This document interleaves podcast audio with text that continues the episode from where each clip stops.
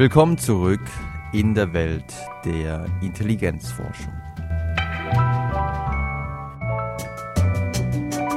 Vitaminpräparate, Mineralien, Omega-3-Fettsäure, Spurenelemente, Ginkgo und ein psychologischer Effekt, der vieles wieder zunichte macht.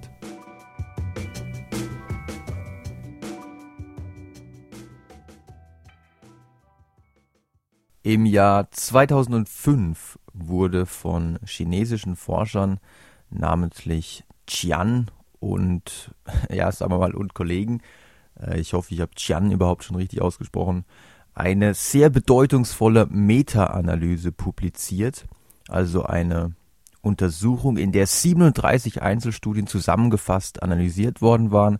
37 Einzelstudien, die sich alle nur um eine Frage drehten, nämlich welche Rolle spielt Jod, also das Spurenelement Jod, das wir mit der Nahrung zu uns nehmen müssen.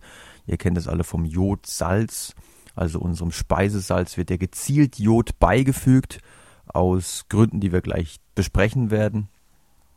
Welche Rolle spielt also Jod für die Entwicklung der Intelligenz von Kindern?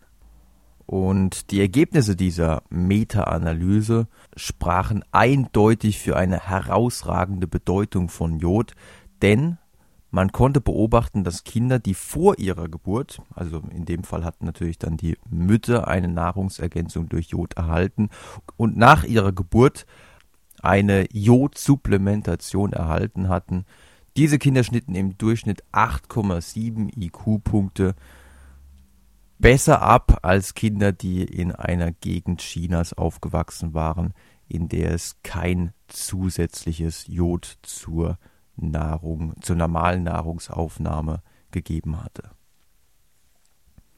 Noch größer war der Effekt sogar für die Gruppe von Kindern, die in einem Areal Chinas aufwuchsen, in dem die Nahrungsergänzung durch Jod schon drei Jahre vor ihrer Geburt eingesetzt hat. Also wo man wirklich davon ausgehen konnte, dass sowohl Mutter als auch Vater ausreichend mit Jod versorgt worden waren. Diese Kinder schnitten im Durchschnitt sogar 12 IQ-Punkte im Raven-Matrizentest, also einem klassischen Test zur Messung der fluiden Intelligenz, und 17,25 IQ-Punkte besser im Stanford Binet Intelligenztest ab. Braucht es also Jod für die Entwicklung der Intelligenz? Die Antwort lautet eindeutig ja, aber nur, wenn man in einer Gegend der Welt aufwächst, in der es eine chronische Unterversorgung in Sachen Jod gibt. Und es ist kein Wunder, dass diese Studie in China durchgeführt wurde, denn gerade in manchen Gegenden Chinas, aber auch in Arealen Russlands oder Kasachstan und insbesondere auch in einigen afrikanischen Ländern, vor allem in Ländern südlich der Sahara, gibt es noch heute Areale, in denen man einfach nicht genügend Jod mit der normalen Nahrungsaufnahme zu sich nehmen kann.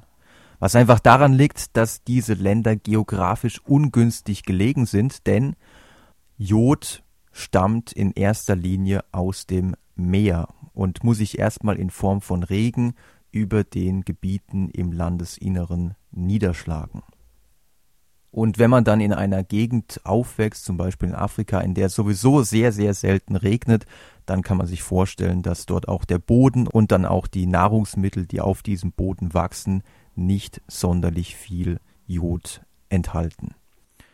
In Deutschland, insbesondere in Süddeutschland und auch in vielen Tälern der Schweiz, gab es über einen sehr langen Zeitraum auch eine Unterversorgung in Sachen Jod. Und es gab auch einige Fälle des sogenannten Kretinismus. Ihr kennt das französische Wort Cretin, was nichts anderes heißt als Idiot. Aber in Deutschland, genauso wie in vielen anderen industrialisierten Ländern, hat man das Problem mittlerweile ganz gut im Griff, indem man einfach der Nahrung, zum Beispiel auch dem Futter der Nutztiere, gezielt Jod beifügt. Und zum anderen sind auch viele Produkte, die man so im Supermarkt kaufen kann, gar nicht auf deutschem Boden gewachsen, sondern stammen aus anderen Ländern, in denen die Versorgung mit Jod teilweise deutlich besser ist. Aber warum braucht es Jod, damit wir überhaupt intelligent werden können? Der Grund ist, dass unsere Schilddrüse auf eine gewisse Menge an Jod angewiesen ist. Erhält unsere Schilddrüse nicht genügend Jod, kann es zu einer Schilddrüsenunterfunktion kommen und die Folge ist, dass zu wenige Schilddrüsenhormone, wie zum Beispiel das Thyroxin, ausgeschüttet werden und das wiederum führt zu einer folgenschweren Verlangsamung unseres Stoffwechsels. Wenn der Stoffwechsel nicht richtig funktioniert, kann unser Körper nicht so aufgebaut werden, wie es eigentlich normalerweise der Fall ist. Also die Betroffenen haben häufig unter verkürzten Extremitäten, also Arme und Beine sind einfach wesentlich kürzer. Sie leiden unter Zwergwuchs und was sich dann auf die geistige Leistungsfähigkeit auswirkt, ist, dass auch das Nervensystem, also Axone, Dendriten, Synapsen, all das kann sich nicht so ausbilden, wie es eigentlich vom genetischen Bauplan her vorgesehen ist. Und das ist letztlich der Grund für niedrigere Intelligenztestwerte. Und die auf diese Weise verringerte Intelligenz und geistige Leistungsfähigkeit ist die aktuell immer noch am weitesten verbreitete Ursache für Retardierung, die wir eigentlich, also es bräuchte eigentlich nur eine flächendeckende Versorgung an Jod auf der ganzen Welt, die man eigentlich in den Griff kriegen könnte.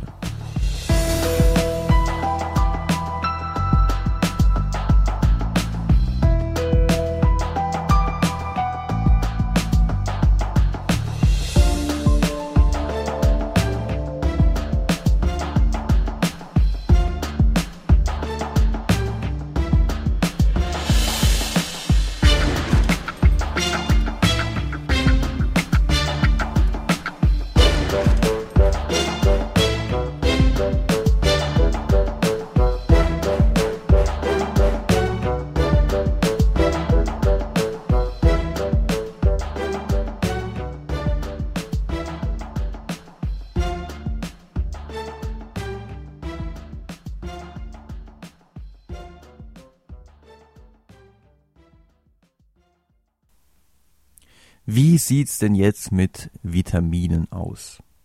Kann man sich durch Vitaminpräparate intelligenter schlucken? Glaubt man den Versprechungen der Werbeindustrie, dürfte es ja eigentlich kein Problem sein. Überall liest man, ähm, nehmen Sie dieses oder jenes Präparat und schon wird Ihre geistige Leistungsfähigkeit explodieren oder nehmen Sie dieses Vitamin und verjüngen Sie Ihr Gehirn um 20 Jahre. Die Versprechungen sind also wirklich großartig und was bestimmt auch großartig ist, ist der Gewinn, den die Pharmaindustrie mit diesen Vitaminpräparaten erzielt. Denn es gibt ja keine bessere Zielgruppe als den normalen, gesunden Bürger. Wenn ich dem verkaufen kann, du brauchst dieses oder jenes Mittel, dann habe ich natürlich den größten Markt überhaupt erschlossen. Und äh, dieser Markt ist natürlich wesentlich besser als äh, eine kleine Gruppe von erkrankten Menschen, die nur ein bestimmtes Medikament brauchen. Die Frage ist also, ich meine, wenn man einen Vitaminmangel hat, das ist ja unumstritten, dann kann es negative Konsequenzen haben. Da gibt es auch unglaublich viele Studien dazu.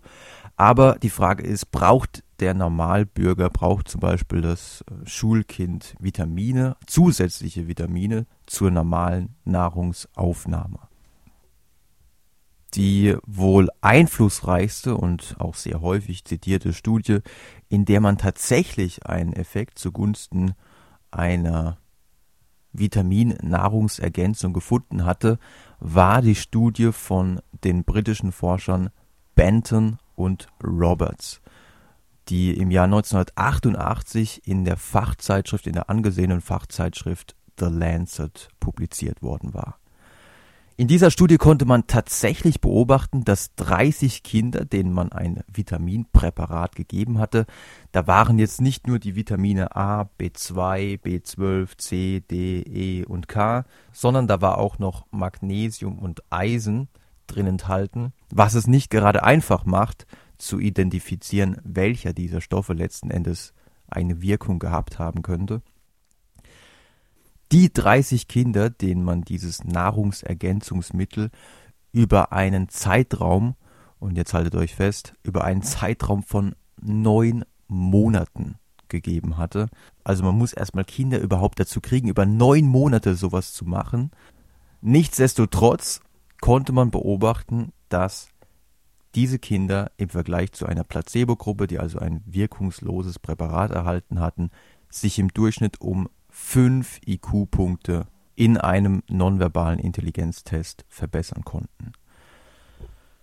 Fünf IQ-Punkte hört sich jetzt nach keinem allzu großen Effekt an. Allerdings muss man sagen, Intelligenz ist relativ schwer zu verändern und fünf IQ-Punkte bei einer Gruppe von gesunden Menschen, also die nicht irgendeine Beeinträchtigung oder keinen offensichtlichen Mangel von, von irgendwelchen Stoffen haben, fünf IQ-Punkte durch eine Intervention zu erreichen, ist schon ziemlich gut. Und dass das gut ist, fanden auch viele Eltern, denn nachdem in einer britischen Fernsehsendung diese Studie vorgestellt worden war, gab es in Großbritannien einen regelrechten Ran auf diese Produkte. Vitaminpräparate, Mineral, Mineralstoff, Nahrungsergänzungsmittel waren innerhalb von wenigen Tagen quasi ausverkauft. Ja, weil alle Eltern sich gesagt haben, ey, ich will, dass meine Kinder die besten Möglichkeiten haben und dazu gehört halt auch, dass sie so intelligent sind wie nur irgend möglich. In der Forschungswelt war man nicht ganz so euphorisiert. Das kennt ihr ja mittlerweile. Da war man eher skeptisch und hat gesagt, ah, Moment mal Leute, lasst erstmal die Kirche im Dorf. Wir müssen erstmal schauen, ob sich diese Ergebnisse replizieren lassen, ob sich diese Ergebnisse in anderen Studien wiederholen lassen. Denn gerade bei solchen gesellschaftlich bedeutsamen und spektakulären Ergebnissen gilt eigentlich die Regel, eine Studie ist im Grunde keine Studie. Und daher gab es in der Folge wirklich eine ganze Reihe von Forschungsgruppen, die sich zum Ziel gesetzt hatten, diese Ergebnisse zu wiederholen. Und der Erfolg davon war sehr gemischt. Also die einen haben tatsächlich ähnliche, meistens eher geringere Effekte gefunden und die anderen haben gar nichts gefunden, was vielleicht darauf zurückzuführen ist, dass die teilweise nicht die notwendige statistische Power hatten. Das heißt, sie haben vielleicht nicht genug Versuchspersonen gehabt. Zum anderen könnte es auch daran gelegen haben, dass mit unterschiedlichen Dosierungen an Vitaminen gearbeitet wurde. Natürlich kann man spekulieren, ob eine größere Menge mehr bringt als eine geringere Menge. Und das könnte auch ein wichtiger Faktor gewesen sein. In der Originalstudie, wie gesagt, hatte man ja über neun Monate dieses Nahrungsergänzungsmittel nehmen lassen.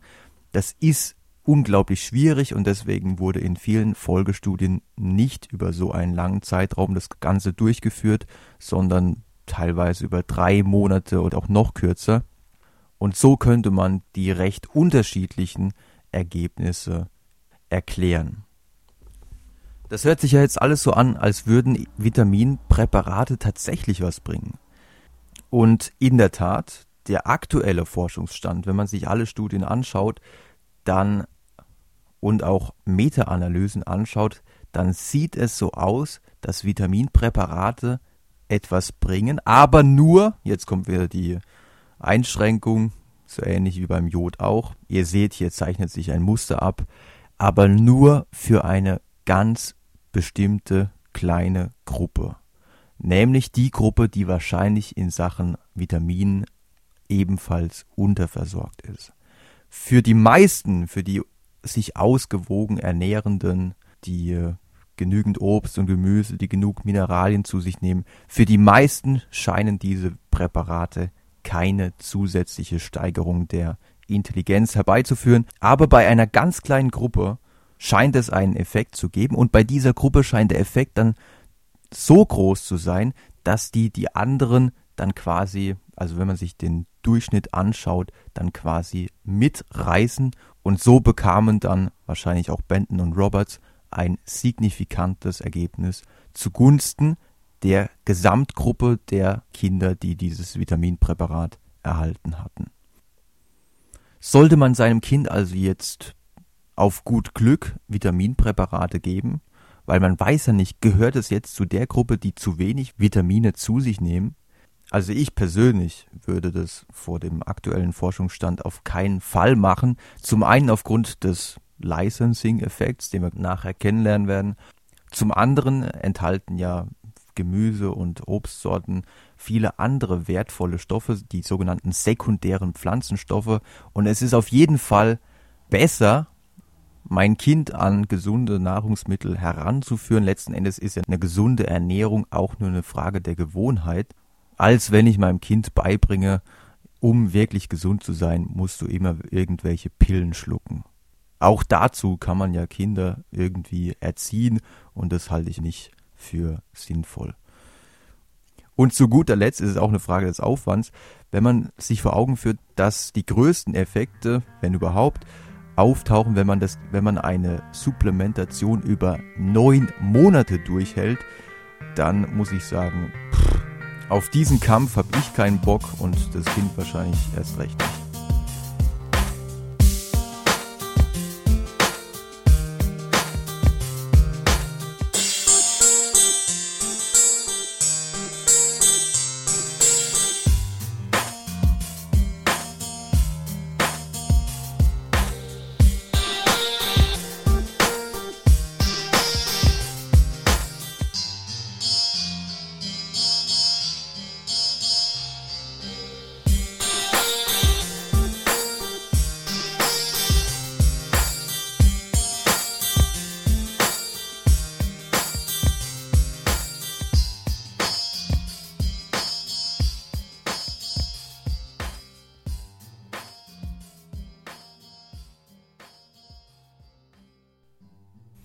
Omega-3-Fettsäure.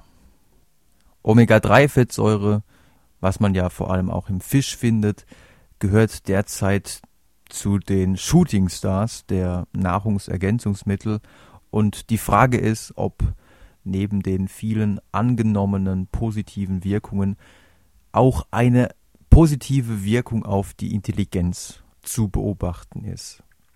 Und die derzeit wahrscheinlich am besten durchgeführte und auch sehr aufwendig durchgeführte Studie diesbezüglich stammt von Alexandra Richardson von der Universität Oxford und wurde 2012 publiziert. Aufmerksam auf diese Studie bin ich geworden durch eine Doku, die ich auf YouTube geguckt habe. Ich glaube, es war eine BBC-Doku. Und in dieser Sendung wurde ein Junge vorgestellt, sagen wir mal ein etwas kräftiger, kleiner äh, Junge im Alter von so sieben bis neun Jahre, nehme ich mal an. Also alle Kinder in dieser Studie waren in der dritten, vierten oder fünften Klasse. Und dieser Junge hatte im Rahmen dieser Studie über einen Zeitraum von, wieder so ein wahnsinniger Zeitraum, 16 Wochen Omega-3-Pillen erhalten. In der Doku ist es so dargestellt, dass er wirklich eine wundervolle Entwicklung genommen hat. Früher hat er kein einziges Buch angeschaut und mittlerweile, seitdem er diese Nahrungsergänzung erhalten hat, ähm, ist er zur richtigen Leseratte geworden, geht immer wieder gerne in die Bibliothek und ist wirklich so ein Vorzeigeschüler geworden. Und diese Darstellung in dieser Dokumentation legt eigentlich nahe, dass Omega-3-Fettsäure wirklich ein absolutes Wundermittel ist und dass es wirklich gigantische Effekte nach sich zieht. Das hat mich natürlich neugierig gemacht und ich habe mir mal die Studie ganz genau angeschaut und ich muss sagen, ich war dann doch eher ernüchtert und enttäuscht, denn die Ergebnisse sind zwar signifikant, aber man muss in der Statistik auch immer gucken, wie groß ist denn die Effektstärke, nur weil etwas signifikant ist, also ja quasi vereinfacht gesagt überzufällig ist, heißt es noch lange nicht, dass es ein großer Effekt ist. Und gerade bei Studien mit vielen Versuchspersonen, wie bei dieser mit über 300 Schülern, ist es relativ leicht, in Anführungsstrichen, ein signifikantes Ergebnis zu erreichen. Und dann muss man, wie gesagt, eben auch noch auf die Effektstärke schauen, um wirklich bewerten zu können, ob das jetzt äh, ein relevantes Ergebnis ist.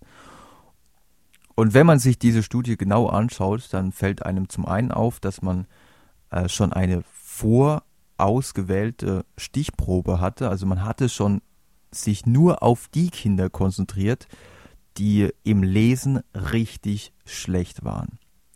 Das waren die, die in einem Lesetest zu den 20 Prozent schlechtesten Lesern gehörten. Und nur diesen Schülern hatte man also diese äh, Supplementation durch eine Omega-3, durch Omega-3-Fettsäure ähm, zuteil werden lassen. Und in dieser Gruppe gab es also einen kleinen Effekt dieser Supplementation, die 16 Wochen immerhin, wie gesagt, andauerte. In der Gruppe der ganz schlechten Leser, also die, die zu den 10% äh, schlechtesten Lesern gehörten, da war der Effekt äh, immerhin noch ein bisschen größer. Also hier haben wir wieder das gleiche Schema. Eine kleine Gruppe von Schülern profitiert von der Nahrungsergänzung. Das heißt, man kann wieder annehmen, dass hier eine einfach klar, einfach eindeutig eine klare Unterversorgung einer kleinen Gruppe vorliegt und die profitiert von derartigen Nahrungsergänzungen. Aber wie gesagt, es ist bei weitem nicht so ein großer Effekt, wie es zum Beispiel in dieser Dokumentation dargestellt worden war. Und man muss dazu sagen, der Effekt war auf einen kleinen Bereich, nämlich auf die Lesefertigkeiten beschränkt. Erstaunlicherweise konnte man keinen signifikanten Effekt auf das Arbeitsgedächtnis nachweisen, was ja korreliert mit der Lesefertigkeit. Ähm, das ist schon ein bisschen merkwürdig. Und wenn mich jemand fragen würde, macht Omega-3-Fettsäure intelligent, dann würde ich zum jetzigen Zeitpunkt sagen, die Forschung spricht eigentlich dafür, dass es nicht den Normalbürger auf keinen Fall intelligenter macht, sondern nur eine vielleicht kleine Gruppe, die chronisch unterversorgt ist.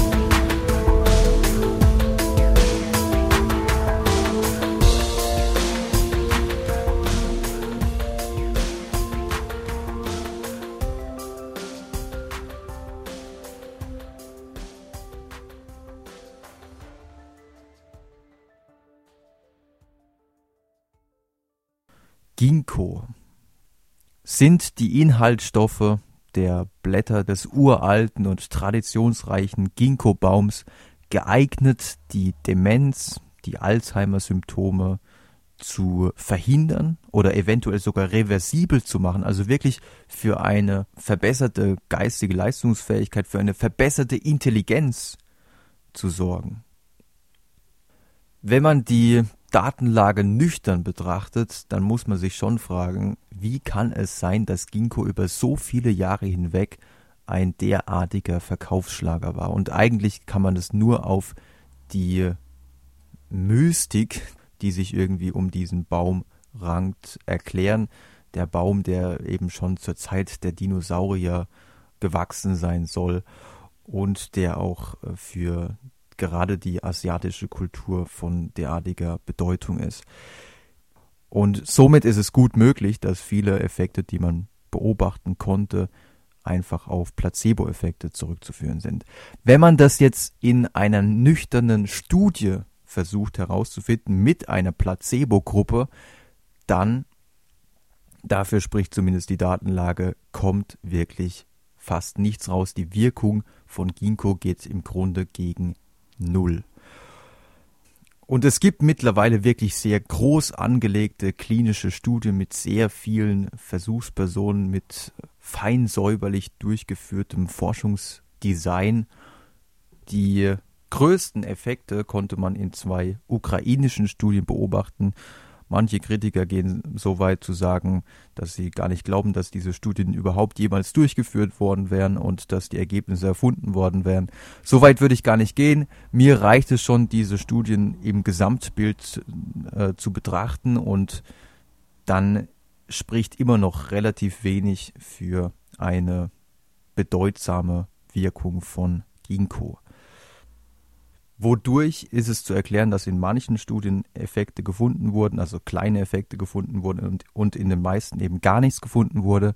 Es könnte wiederum mit der Dosierung zu tun haben. Also 240 Milligramm pro Tag bringen wahrscheinlich mehr als 120 Milligramm pro Tag.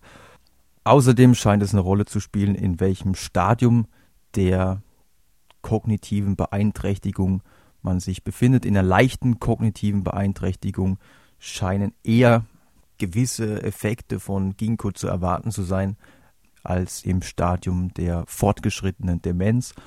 Und es scheint oder es könnte auch eine Rolle spielen, ob man schon andere, die kognitiven Leistungen verbessernde Mittel zu sich nimmt. Also es könnte sein, dass wenn man schon Antidementiva bekommt, also zum Beispiel Cholinesterase, Hämmer, die im Übrigen ja auch ziemlich umstritten sind, was ihre Wirkung angeht. Es könnte sein, dass wenn man mit diesen Antidementiva schon das Maximum rausholt, dass eine zusätzliche Nahrungsergänzung durch Ginkgo dann nichts mehr zusätzlich bewirken kann. Aber ob und inwiefern all das eine Rolle spielt, das ist bisher noch nicht geklärt. Ähm, da wird es in Zukunft auch noch bestimmt viele Studien zugeben. Denn es ist ja definitiv von gesellschaftlicher Relevanz, weil bis heute immer noch sehr viele Leute ähm, aus eigener Tasche Ginkgo-Produkte kaufen. Und die Frage ist halt wirklich, bringt das was? Ich persönlich würde es nicht machen. Ich denke, dass es, ähm, dass die Forschung eigentlich eher für andere Interventionen spricht. Natürlich, wie so häufig, für Sport, für geistige Betätigung, für soziale Kontakte. Und wenn ich mir ein Ginkgo-Präparat reinwerfe, weil ich glaube, dass ich dann ähm, was gegen meine Demenz tue, kann es passieren, dass der sogenannte Licensing-Effekt zuschlägt.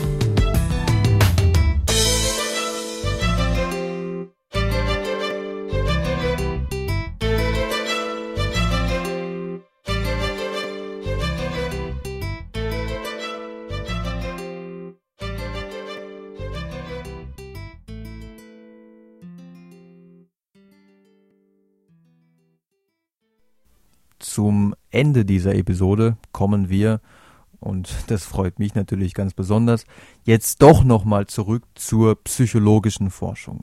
Bisher waren wir doch eher im Bereich der Medizin und der Pharmazeutik unterwegs. Es stellt sich nämlich die Frage, ob durch dieses alltägliche Einwerfen von Vitaminpräparaten, Omega-3-Fettsäurepastillen, Ginkgo-Produkten nicht gewisse psychologische Risiken und Nebenwirkungen auftauchen können. Nebenwirkungen wie zum Beispiel, dass wenn ich eine Vitaminpille genommen habe, ich zu mir sage, naja, jetzt bin ich gesundheitstechnisch ja bestens versorgt. Auf der Verpackung steht auch drauf, ähm, nehmen Sie dieses Produkt und ähm, Sie sind quasi alle von quasi von allen Sorgen befreit.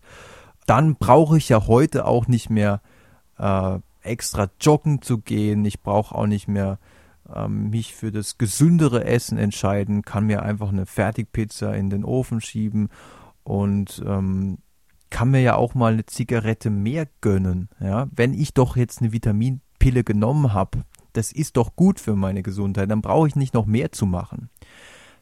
Wenn es diesen Effekt, in der Psychologie sprechen wir vom Licensing-Effekt, man erkauft sich quasi durch ein, ja, zum Beispiel gesundheitsförderndes Verhalten die Lizenz dafür, sich in der Zukunft dann weniger gesundheitsfördernd verhalten zu müssen. Wenn es diesen Effekt tatsächlich gibt, dann sollte er uns zu denken geben, gerade vor dem Hintergrund der doch durchaus recht geringen bzw. gegen Null gehenden Wirkung der unterschiedlichen Mittelchen, die wir heute besprochen haben, für den Normalbürger.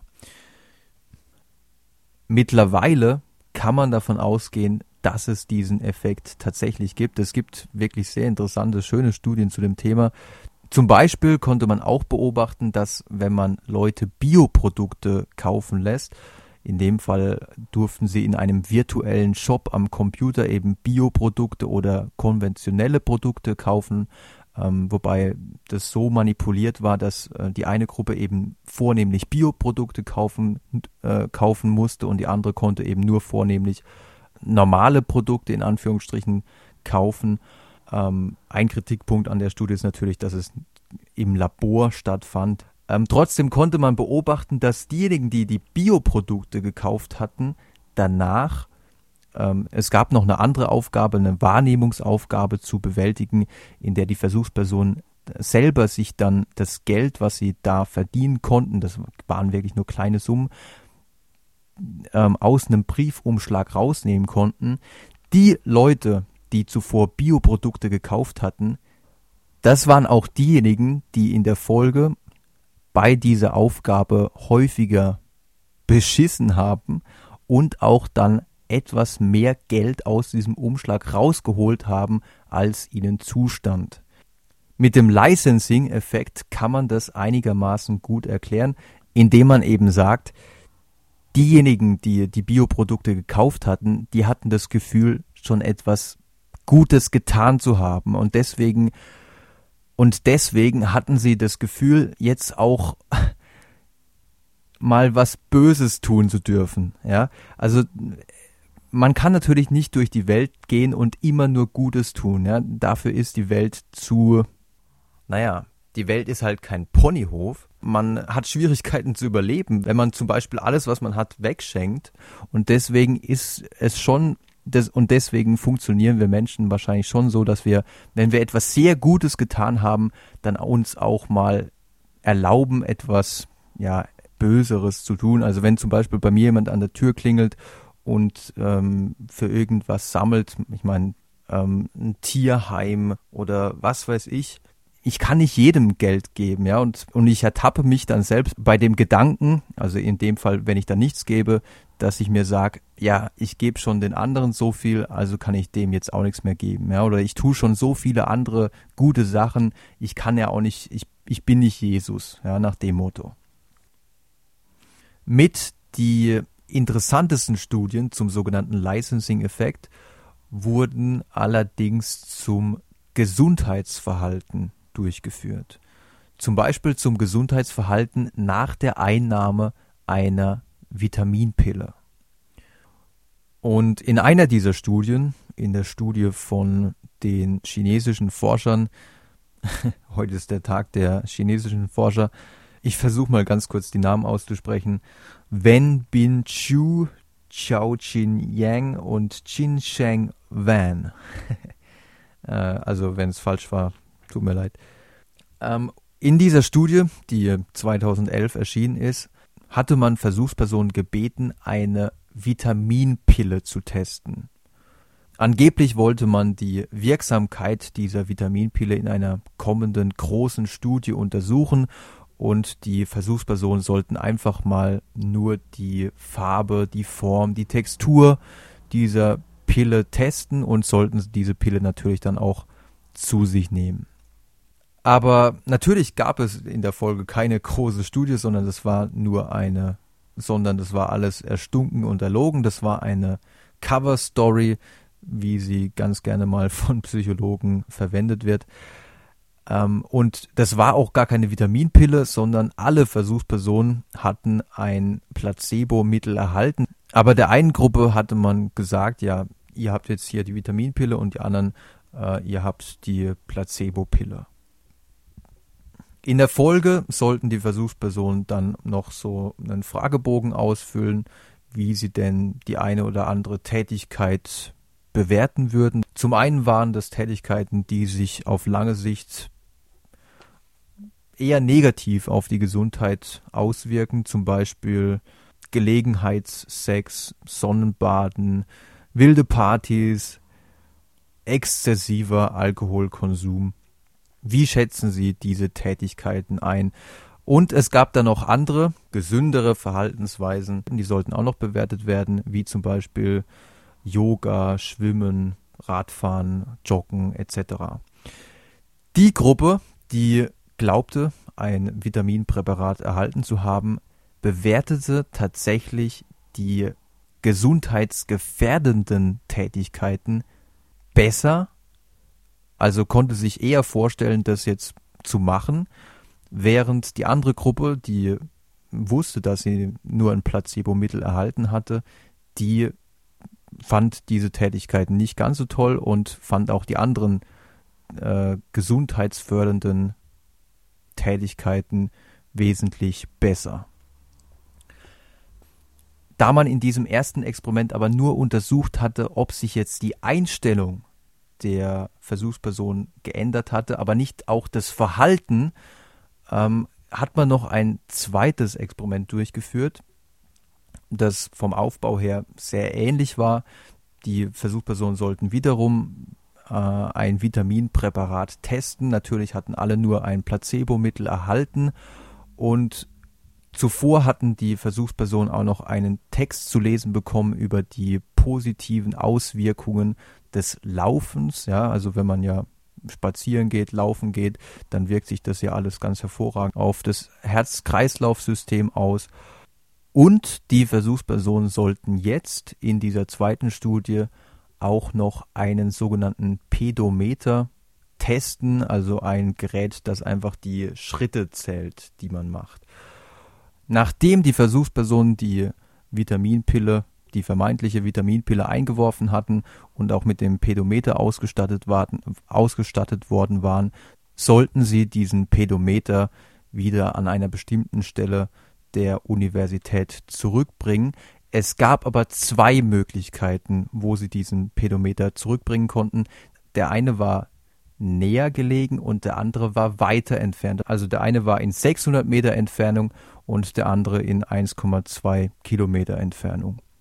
Was die Versuchsleiter jetzt interessiert hat, war, ob diejenigen, die glaubten, ein Vitaminpräparat erhalten zu haben, ob diejenigen jetzt, weil sie ja vorher auch gelesen hatten, dass Laufen sich positiv auf die Gesundheit auswirkt, ob diejenigen jetzt mehr oder weniger laufen, also ob sie jetzt das weiter entfernte oder das näher gelegene ansteuern. Und es kam raus, passend zu den Ergebnissen aus der ersten Studie, ähm, wo man ja die Einstellung sich angeschaut hatte, dass diejenigen, die glaubten, ein Vitaminpräparat zu sich genommen zu haben, dass diejenigen jetzt die kürzere Distanz zurücklegten. Moderiert wurde die Wahl dieses kürzeren Weges durch die Einstellung, also man hatte auch vorher noch einen Fragebogen ausfüllen lassen, durch die Einstellung, dass sie jetzt glaubten, also im Vergleich zur Placebo-Gruppe, dass sie glaubten, jetzt weniger verletzlich, weniger vulnerabel zu sein. Also sie hatten eher die Auffassung, dass ihnen jetzt nichts irgendetwas anhaben kann. Ähm, sie glaubten auch, dass sie weniger krankheitsanfällig seien.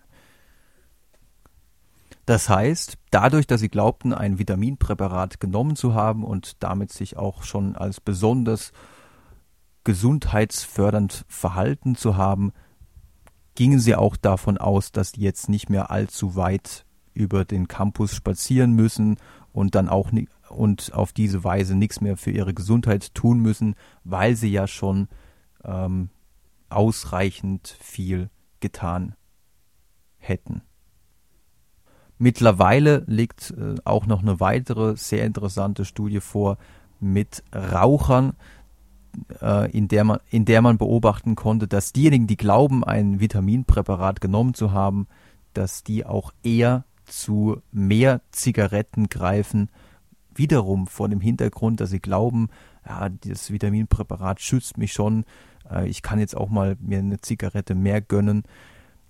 Und genau das scheinen sie dann auch leider wirklich zu tun. Man sollte also insbesondere vor dem Hintergrund dieses Licensing-Effekts nicht allzu viele Hoffnungen in Vitaminpräparate setzen.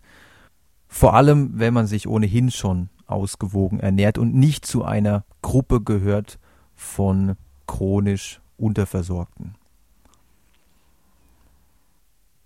Als Schlusspunkt würde ich gerne noch darauf hinweisen, dass der Licensing-Effekt ähm, auch eine Rolle zu spielen scheint oder spielen könnte beim Versuch abzunehmen.